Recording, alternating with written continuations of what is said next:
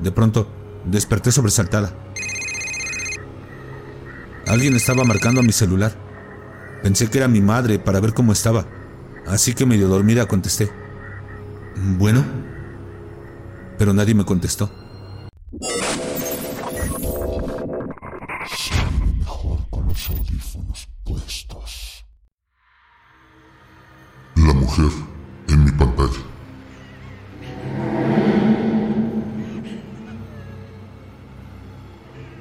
Era un día miércoles, a principios de diciembre.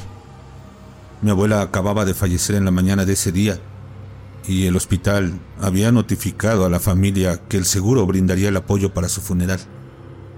Ese día llegó toda la familia de mi abuela y había gente que yo no conocía. Venían de su pueblo natal para velar el cuerpo en la capilla que había sido asignada por el seguro. Como yo realmente jamás tuve una buena relación con mi abuela, no quise ir al velorio y mucho menos pensaba en ir al entierro. Habíamos quedado en muy malos términos.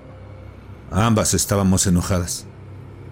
Cuando ella falleció, no pudimos despedirnos ni pedirnos perdón, y sinceramente yo no quería. Mi mamá lo entendía, así que no me obligó a ir, pero me pidió que me cuidara mucho al quedarme en la casa, que pusiera el seguro de la puerta y cerrara las ventanas, que no le abriera a nadie hasta que todos regresaran del entierro. Esa noche me la pasé hablando por mensajes con mi mejor amiga. Me hizo el favor de estar despierta conmigo hasta que yo pudiera dormir. Y así fue. Hasta casi las 3 de la madrugada, cuando le dije que ya estaba cansada y que me iría a la cama. Me levanté para ponerle el seguro a la puerta y revisé que todas las ventanas estuvieran cerradas. Después me acosté muy dispuesta a dormir, pero recordé que tenía que poner a cargar mi celular así que me levanté de nuevo para tomar el cargador que estaba en la cocina. Cuando fui, me di cuenta de que la puerta de la entrada estaba abierta. Pensé que tal vez por el mismo sueño no la había cerrado bien, así que lo volví a hacer. Cerré con seguro. Puse a cargar mi celular. Eran las 3.26 de la mañana. Eso marcaba la pantalla. Y me recosté hasta dormir. De pronto, Desperté sobresaltada. Alguien estaba marcando a mi celular. Pensé que era mi madre para ver cómo estaba, así que medio dormida contesté.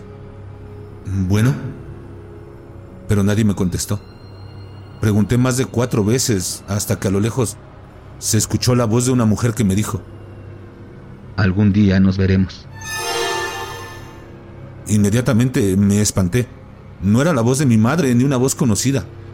La llamada se cortó y del miedo salí del cuarto para irme a la sala y prender la tele para distraerme. Esa voz me había causado muchos escalofríos, pero intenté relajarme. Tenía las luces apagadas y el televisor encendido en el canal de compras, cuando nuevamente mi celular sonó. Me dio miedo responder, así que dejé que se perdiera la llamada. Ya iban a dar las 4 de la mañana, cuando otra vez sonó el celular. Tenía miedo, pero estaba dispuesta a responder. Entonces vi que no había ni una llamada. Mi celular solo estaba vibrando con la pantalla apagada, por lo que la encendí y salió al instante una imagen de la cara de mi abuela. Me asusté horrible. Grité y aventé mi celular por inercia reaccionando por el susto. Corrí a encender las luces y levanté mi celular. Mi fondo de pantalla era el mismo de siempre, un astronauta con flores, pero yo sabía lo que había visto. Intenté calmarme y olvidar el terrible momento. Pensé que quizá mi cerebro me estaba haciendo una mala jugada, ya sea por el cansancio, alucinaciones o lo que sea. Tenía que relajarme y dormir un rato. Se hicieron aproximadamente las 9.15 de la mañana cuando desperté por un sonido en la sala. Pensé que alguien tocaba y me levanté para abrir, pero no había nadie. Así que cerré y me acomodé en el sillón y volví a dormir. Una vez más, ese sonido de vibración en mi celular. Era mi mamá que me avisaba que ya casi iban a regresar, que fuera quitando el seguro y abriera las ventanas para que el aire entrara. Minutos después reaccioné, pues seguía un poco dormida. Cuando me dirigí hacia la puerta para quitar el seguro, no estaba puesto. Yo sabía que había cerrado la puerta más de una ocasión, con la chapa y el seguro. Cuando abrí la puerta para checar si no era la misma que botaba el seguro, la del otro baño, que estaba a un lado, se abrió sola.